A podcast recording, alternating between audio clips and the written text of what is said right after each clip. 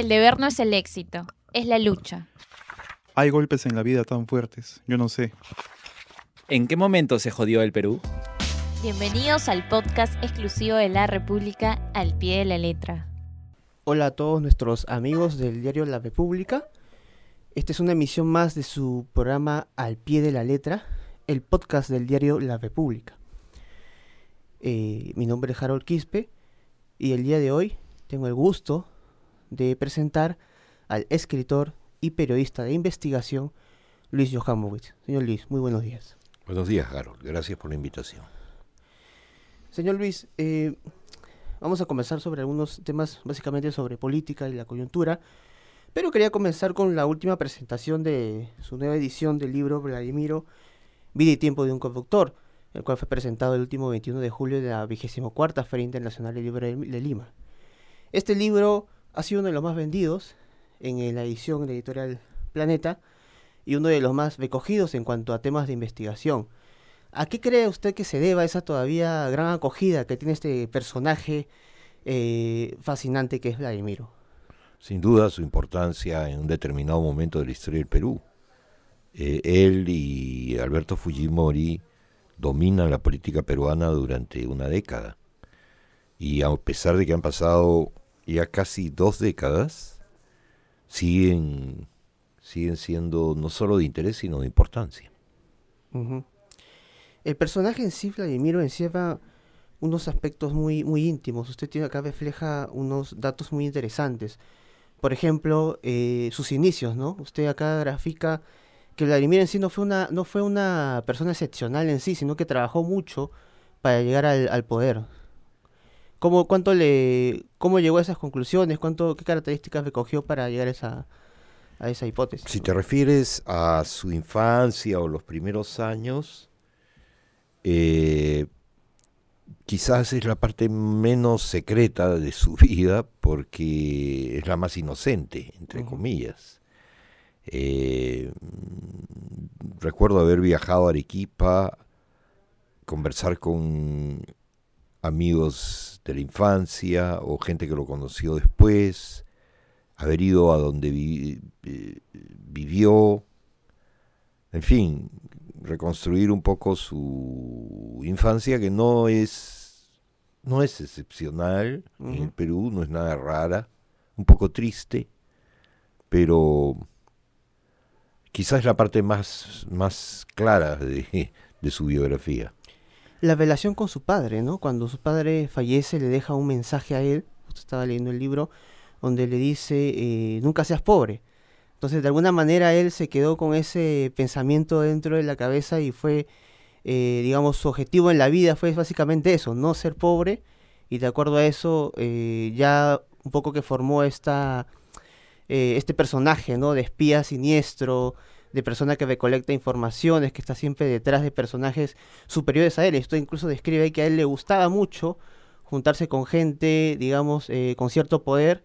Incluso él empieza como asistente, ¿no? Este general de mercado. Eh, entonces, ¿cree que eso también de alguna manera ha influido en él, en la relación con su padre? Sí, sin duda mucho. Ese mensaje, el padre se ahorca. Eh, y, y, le deja ese mensaje, nunca seas pobre. Eh, es toda una herencia, un testamento que él de alguna manera asume y,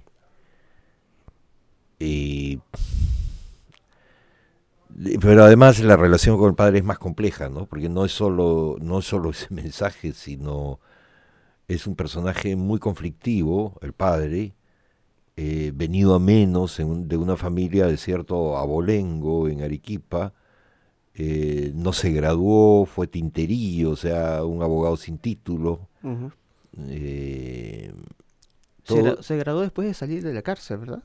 Él, Montesinos, sí, pero el padre venía también de una familia de abogados su hermano fue un abogado muy importante y un parlamentario por Arequipa, que probablemente fue el parlamentario más interesante del gobierno del Congreso de los años 60, eh, apellido Montesinos, Alfonso Montesinos, Y entonces esta relación con el resto de la familia en la que su ala, su, su padre tiene una posición subordinada y, y maltrecha, digamos, este, yo creo que para él es como una herida y trata de superarla como en general hacemos los seres humanos, ¿no? Exacto.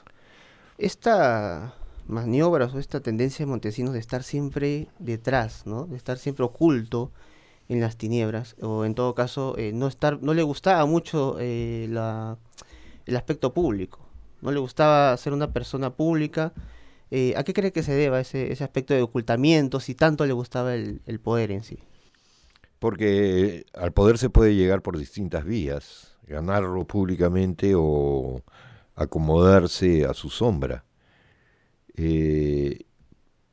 Además, digamos que si su vocación era el espionaje, la inteligencia política, son oficios o actividades que no se pueden ejercer con mucha luz, que más bien la oscuridad los favorece. Sin embargo, hacia el final de su trayectoria, yo creo que ya está harto de esa posición, un poco envidia la, la, luz que rodea a, a, su socio, Alberto Fujimori, y pretende que también se le dé a él un reconocimiento. Y eso en cierta forma es el principio de su fin, ¿no? El comienzo de su ruina. Ahora, uno leyendo el, el libro, eh, siempre se pregunta, ¿no? ¿Qué aspectos eh, oculta detrás de este personaje? Y a veces nos, dejamos llevar mucho por lo que en sí la opinión pública, la percepción que tiene sobre Vladimiro, ¿no? Después de Abimael debe ser uno de los personajes que mayor enconos, desagrado, eh, de alguna manera se percibe. Mi pregunta es, en el libro en sí, eh, uno tal vez no pueda sentir tanto ese encono, más bien hasta cierta admiración se puede sentir por todo lo que él ha trabajado, el esfuerzo que él ha tomado, llegar hasta donde llegó. Comparte esa, esa percepción, no necesariamente genera encono, sino que tal vez puede generar cierta admiración en algunas personas. En realidad yo no, no, no habría querido, es posible, ¿eh? es posible que así lo hayas leído, porque los lectores cada uno sale por su lado uh -huh. y cada uno se hace una idea que no tiene que ser la del autor, sino que es como creación libre. Pero yo no hubiera querido ni encono ni admiración. ¿Qué hubiera querido? Eh, Primero, comprensión, pero uh -huh. comprensión no en el sentido de aprobación, sino de completar la imagen, de tener una imagen completa, una, una comprensión en ese sentido, o sea, que, que, el personaje sea claro. comprendido, uh -huh. ¿no? Y luego, no solo el personaje, sino eh, su tiempo. Por eso quizás ese es su título, es decir, Montesinos no surge de la nada, no surge en otro país, ¿no? Surge por una serie de razones muy nuestras, eh, de esa época, de este lugar, y, y si el lector se lleva una imagen clara de eso, yo me daría por satisfecho. Uh -huh. ¿Mm? Muy bien. Eh, justo hablaba de esto de la relación con su socio Fujimori. En una parte usted dice, Fujimori no puede estar sin Montesinos y Montesinos sin Fujimori, ¿no? En el transcurso de 1990 hasta el 2000. Eh, ¿Qué tan cierto era eso, no? Y qué tan evidente se, fue de acuerdo al, descubrimiento este de los Vladivideos en el 2000. Tal vez ahí se, ya se desplomó esa relación íntima que, que hubo, ¿no? Eh, mira, yo he escrito un libro sobre Fujimori y otro sobre Montesinos y ya no escribiría sobre Montesinos o Fujimori otros libros si no fuera por uno que me encantaría escribir y que en realidad nadie puede escribir, que es la relación de Montesinos y Fujimori. Son socios políticos durante 10 años, muy cercanos, se reúnen todos los días, trabajan muchas horas juntos, Finalmente Fujimori va a vivir al servicio de inteligencia, lleva a su familia, a sus hijos, a su mamá. Entonces hay una relación muy intensa, muy asidua. Y sin embargo no sabemos casi nada, porque los dos han ocultado esta relación, por razones muy prácticas. Cualquier cosa que digan es incriminatorio, Claro. porque durante 10 años se dedicaron a hacer delitos políticos, digamos, y, de, Ujú. y de otro tipo, pero básicamente políticos. Me encantaría conocer esa relación, ¿no? ¿Por qué dos personajes aparentemente tan diferentes, de orígenes tan diferentes, se entienden tan bien? Porque además fue una relación muy larga, muy leal. Solo al final es que se rompió, pero durante años mm, Fujimori defendió a Montesinos, por ejemplo, ¿no? Años. Montesinos fue uno de los grandes conductores de este país? ¿O es que dentro del entorno en sí ya estaba, eh, digamos, estas maniobras y solamente él se encargó de dar el último toque, que fue a estos negocios, estos pagos que hizo a los dueños de canales de televisión, a los congresistas de oposición, ¿no? entre otros funcionarios? ¿Es en sí un conductor Montesinos? ¿O es que ya estaba manchada en sí el, No, el yo sistema creo sí? que, que- que no inventó nada, que ya existía un sistema, pero que él lo llevó a una, a una escala que no había tenido. ¿no? Él además tenía algunas habilidades psicológicas, llamémosla así. Una de ellas era la complicidad, crear relaciones de complicidad con otras personas. Primero por razones inocentes. Si tú eras arequipeño y yo también, entonces ya, ya tenemos algo en común. Eh, Si eres abogado, si eres militar, lo que fuere. Si tienes algún vínculo con él, ya hay una especie de relación. Y a partir de eso, y de otras características sin duda, Montesinos fue creando una red, una, una asociación y- y- informal, digamos, ¿no? pero muy práctica, muy real, en la que él era el gran repartidor de, de dinero, de, de ventajas, de lo que fuere, pero Montesinos en realidad trabajaba obviamente para él, pero para muchísimas otras personas. Y esa era, ese probablemente es el secreto de su duración y de su éxito, que a mucha gente le convenía que él siguiera siendo lo que era, porque Que siga oculto. que- y que siga oculto y que siga repartiendo los beneficios. ¿no? Claro, porque él también, eh, bueno, en su libro lo revela, fue abogado de narcotraficantes, ¿no? El cual Exacto. también este, tuvo varios eh, secretos ahí y seguro, bueno, en el transcurso ya se han ido revelando. Este encuentro con Abimael Guzmán es, es de verdad de una manera impactante como a, través del convencimiento, porque usted incluso en el comienzo del libro dice que eh, una de las cualidades que tenía Vladimiro era la persuasión, era un tipo muy persuasivo. Sin embargo, este encuentro, este, este encuentro con el ex líder de Sendero Luminoso eh, lleva a pensar de que tal vez no, no tuvo esa, esa capacidad junto co- con, él, ¿no? Por el tema de que eh, cuentan ahí de que tal vez su relación era más de poder, más poder, más no en sí era una relación, por lo menos para, para Vladimiro nunca fue una relación íntima de amistad, tal vez, ¿no? No, ninguna. Ni para Abimael, seguramente. Lo que pasa es que no es una relación equilibrada. Uno es el guardián y el otro es el prisionero. Hay algo de tortura psicológica. Sin embargo, Vladimiro siempre expresaba su admiración a Abimael, ¿no? Sí, pero eh, de una forma hipócrita y de una forma calculada, porque era para engrandecerse él. Él siempre se atribuyó el haber atrapado a Abimael, a pesar de que no fue cierto, él ni no, siquiera no. estaba al tanto. Pero hizo una larga carrera jactándose de haber sido el- la pieza clave en esa captura.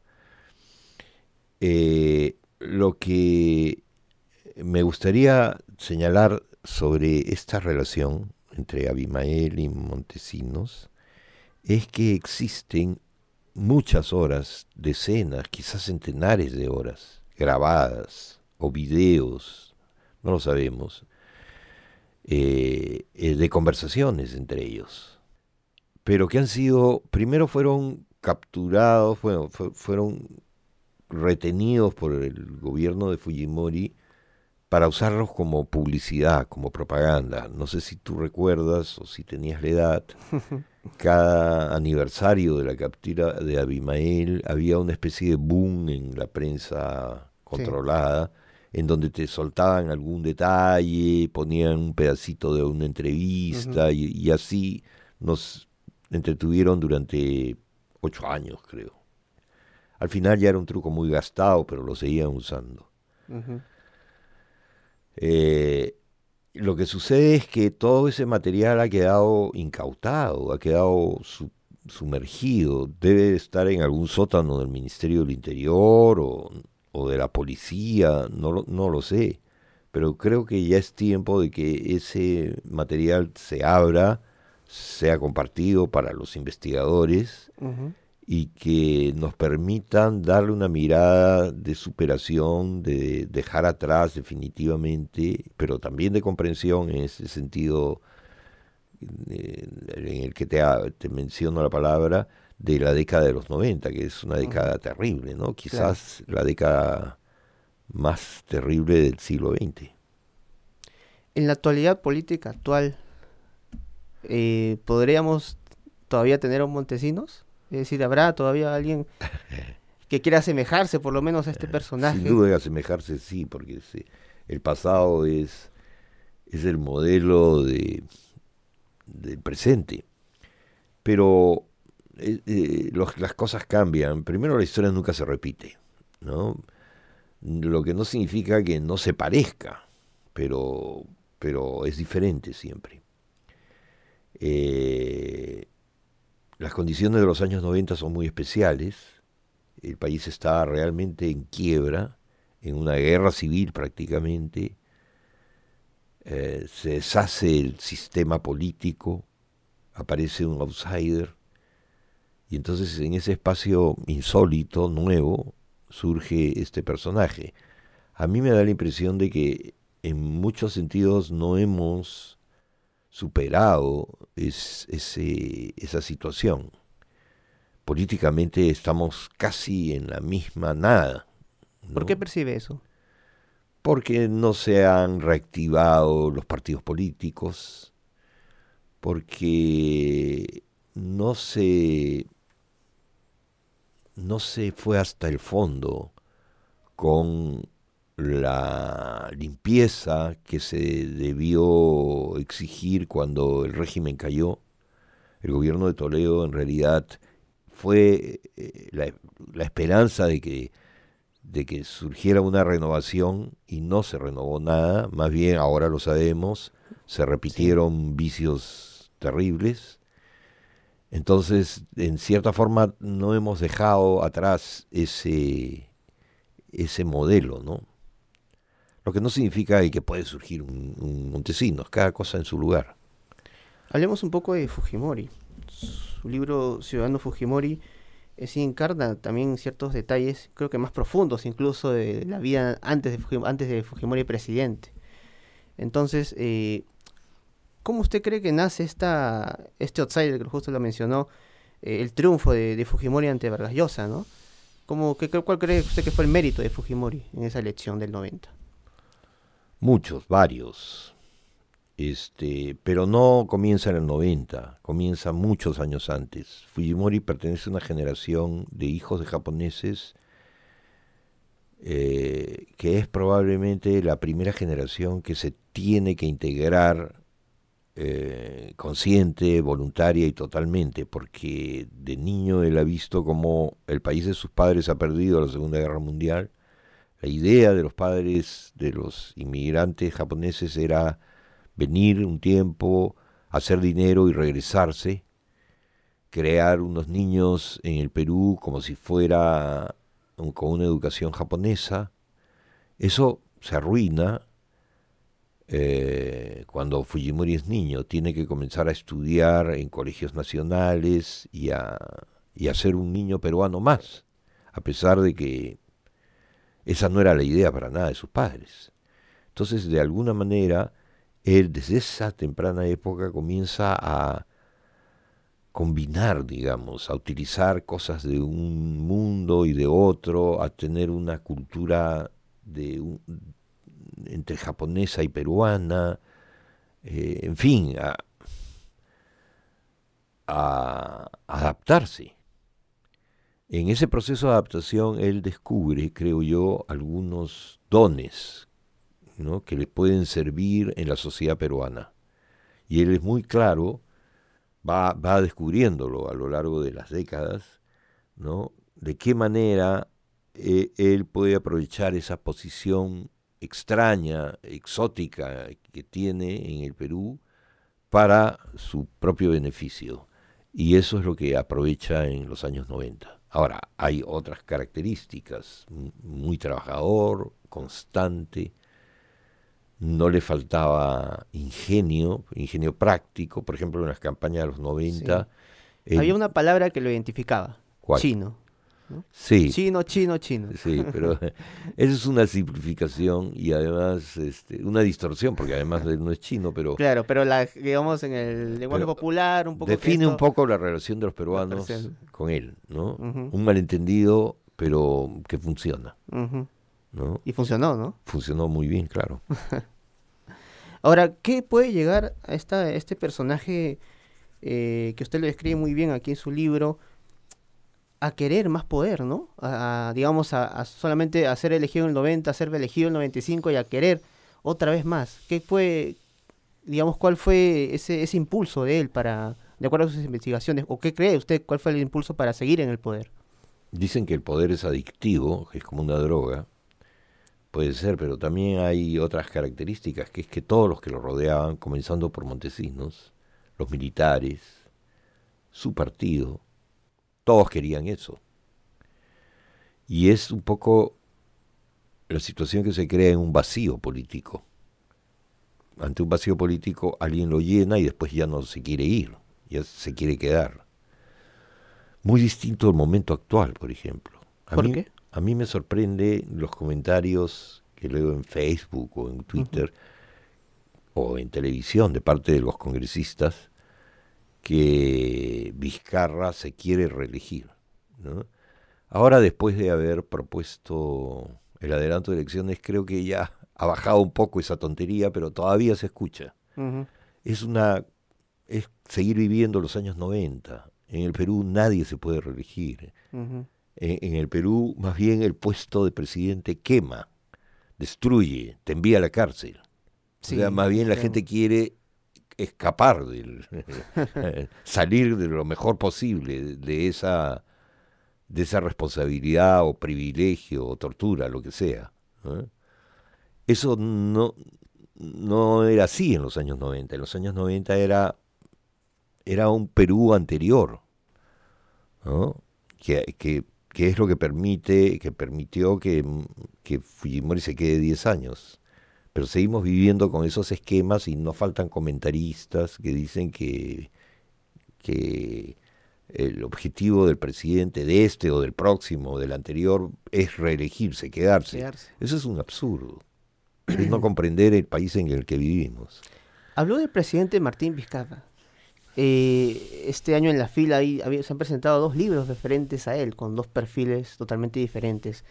¿Es Martín Vizcarra también un personaje fascinante, según su percepción? ¿Es también un personaje al cual se le puede investigar, sacar diversas, eh, digamos, diversos aspectos eh, en, en tema periodístico?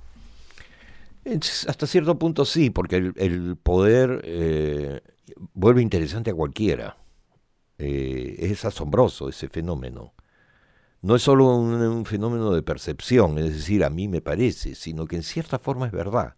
El mismo sujeto se convierte en más interesante a partir del poder. Sin embargo, en el caso de Vizcarra, sucede que no tiene la fascinación del mal que tienen estos dos personajes. Puede ser que a la larga descubramos cosas terribles y sí, era mucho más misterioso y malvado de lo que creíamos, pero aparentemente no es así, es un ingeniero de provincias, trabajador, clase media, ¿no? Típico como, como muchos otros, eh, muchos otros peruanos. En cambio, estos dos personajes, Montesinos y Fujimori, son extraños, son particulares, tienen peculiaridades eh, que para escribir de ellos. Yo no digo que para que sean gobernantes, ¿ah? sino para, como temas de investigación y de escritura, eh, proporcionan más pistas, más cosas. ¿no? Y una de esas peculiaridades es el placer por el poder. Sí, sin duda. En el caso de Montesinos eso era muy evidente, incluso casi un placer, eh, no diré sexual, pero lujurioso, ¿no? En cambio, en el caso de, de Fujimori parecería que no era así.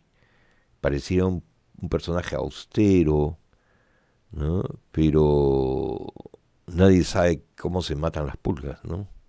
Cómo cada uno mata sus pulgas. Claro. Y aparte del presidente, ¿usted ve algún personaje en la actualidad política al cual tal vez usted de repente se anime a hacer un libro, escribir, investigar, lo que le ha llamado bastante la atención? No, yo, este, yo escribo esto, eh, el primer libro, Montesino, eh, Fujimori, el ciudadano Fujimori, porque quería escribirlo, porque yo había, yo personalmente había quedado muy sorprendido con las elecciones de 1990, en, cuando le gana a Vargas Llosa.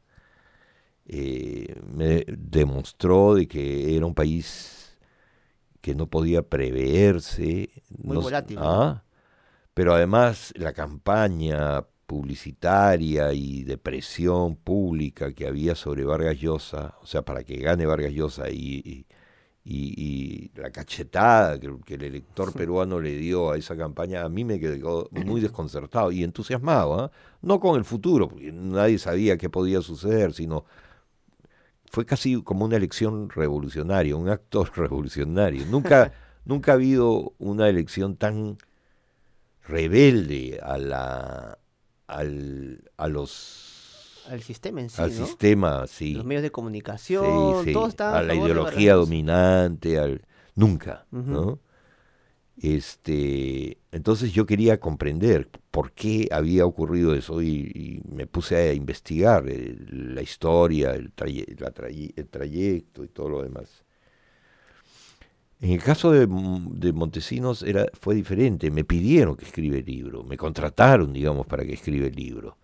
Así. Eh, sí, y al principio, bueno, a, a mí me, me estimula, si alguien me pide que yo escriba algo y que le va a parecer interesante, eso mismo hace que, que me parezca a mí interesante Y también. al final le pareció interesante. Sí, pe- pero, pero Montesinos no llegó un momento en que me desagradaba mucho, me parecía un personaje francamente desagradable, ¿no? Para, porque uno convive con, en la cabeza, ¿no? En la mente, uno todo el día está pensando en, él, en cómo, cómo, cómo reaccionaría ante esta situación, en fin, reconstruyendo las cosas que uno lee, escucha.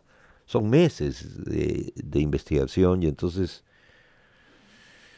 llegó un momento en que era, yo tenía un cierto rechazo, ¿no? Pero yo no escribo eh, este tipo de biografías o de historias sistemáticamente, es decir, podría haber escrito la historia de Alan, la de Toledo, eh, la de Cipriani me habría parecido interesante. Cipriani me parece un personaje interesante. Este, en fin, podría haber escrito cinco o seis historias más, pero no es lo que yo quiero hacer. Yo, yo estoy escribiendo otras cosas en general, ¿no? Pero se claro, con- ocupan un lugar y sobre todo a la gente le interesan mucho. Claro. Entonces me, me, me retrotraen, me vuelven a poner en, en esta. ¿no? Por eso ha sido vendido eh, este año en la, en la FIL y seguramente en otra edición de repente todavía va a seguir. Sí, eh, el libro, los libros estos ya este tienen, interés, ¿no? ya tienen Años. años y siguen andando, ¿no? Y yo creo que sí, eh, de al- alguna medida van a seguirse leyendo cada vez menos, supongo, hasta convertirse en material para historiadores, tal vez, ¿no? ¿Cree que Fujimori su vida política ya terminó? Sí. Se queda ya en la cárcel y ahí ya. No sé si todo? se queda en la cárcel, todo hace indicar que sí, pero sobre todo su vida política ya terminó, es obvio, ¿no? Continúa conflictivamente a través de sus hijos, ¿no? Es un- otra de las herencias que nos ha dejado esa década. Esa, esa parte, la relación con sus hijos. Hay una relación más íntima con, y usted lo relata en los dos libros con Kenji. Entonces, ¿usted ve algunas características de, en Kenji Fujimori y de Alberto? Seguramente una cierta desadaptación, una rigidez, pero no conozco a Kenji, la verdad, ni a Fujimori personalmente, ¿no? Mucho menos a Kenji. Pero hay que reconocerle eso, Fujimori fue un padre ejemplar, o sea, vivía para sus hijos. En realidad él no tenía vida privada, sino trabajar y estar con sus hijos. Eso era, además es muy significativo porque cuando, cuando estaba con sus hijos mostraba una sonrisa muy cálida, verdadera. Cuando no estaba con sus hijos mostraba sonrisas también, pero era una sonrisa eh, Más para el público, fingida, claro, ¿no? Incluso tenía una vigidez que Sí, a veces sorprendía, ¿no? sí, sí. Ya. Eh, bueno, para terminar, eh, quisiera preguntarle si considera que estos dos personajes eh, van a trascender todavía en el, digamos, a futuras investigaciones periodísticas, si a usted le gustaría, o qué cosas le gustaría que sigan investigando sobre estos dos. En realidad yo, yo, yo, yo quisiera que, que más que investigaciones periodísticas, lo que sabemos de ellos es lo que a lo largo de los años se ha han ido revelando una infinidad de personas a través de testimonios, documentos, libros, y hemos ido juntando estas partes. En algún momento, algún historiador que tal vez hoy eh, tenga cinco años, ¿no? se pondrá a leer todo esto y a recontar esta historia eh, de desde otra perspectiva, la perspectiva que da el tiempo. Eh, y en lo personal, lo único que yo quisiera contar es la relación entre Fujimori y Montesinos. Ese sí me parece un tema fuerte, importante, que es lo que falta en estos dos libros. ¿no? La, eh, porque fue un dúo, fue una pareja, entonces eh, los vemos por separado, pero en realidad eran una unidad. Siempre ¿no? estamos juntos y sobre todo eh, se reflejó en esta famosa entrevista de los siameses, ¿no? De las corbatas muy Exacto, parecidas, ¿no? exacto. Y Quedó esta- en evidencia. Sí, y esta escena asombrosa durante el juicio a Fujimori cuando se guiñan el ojo. Sí, claro. ¿no? Sí, Esa, esa complicidad que así nomás pues no, no le No. encuentras y más en el mundo político donde las desconfianzas están pero sí, hasta el borde, ¿verdad? sí. Bueno, eh, muchas gracias por su tiempo, señor Luis Johamowitz. Eh, esperamos que en otra oportunidad eh, pueda venir para tal vez tratar otros temas más ya, ya de coyuntura política. Bien, Harold, gracias. Bueno, eso ha sido todo por hoy. El, el programa ha finalizado. Eh, recuerden buscarnos en el Facebook, al pie de la letra, y también en la página web del diario La República, el podcast al pie de la letra. Yo soy Harold Quispe y me despido. Muchas gracias.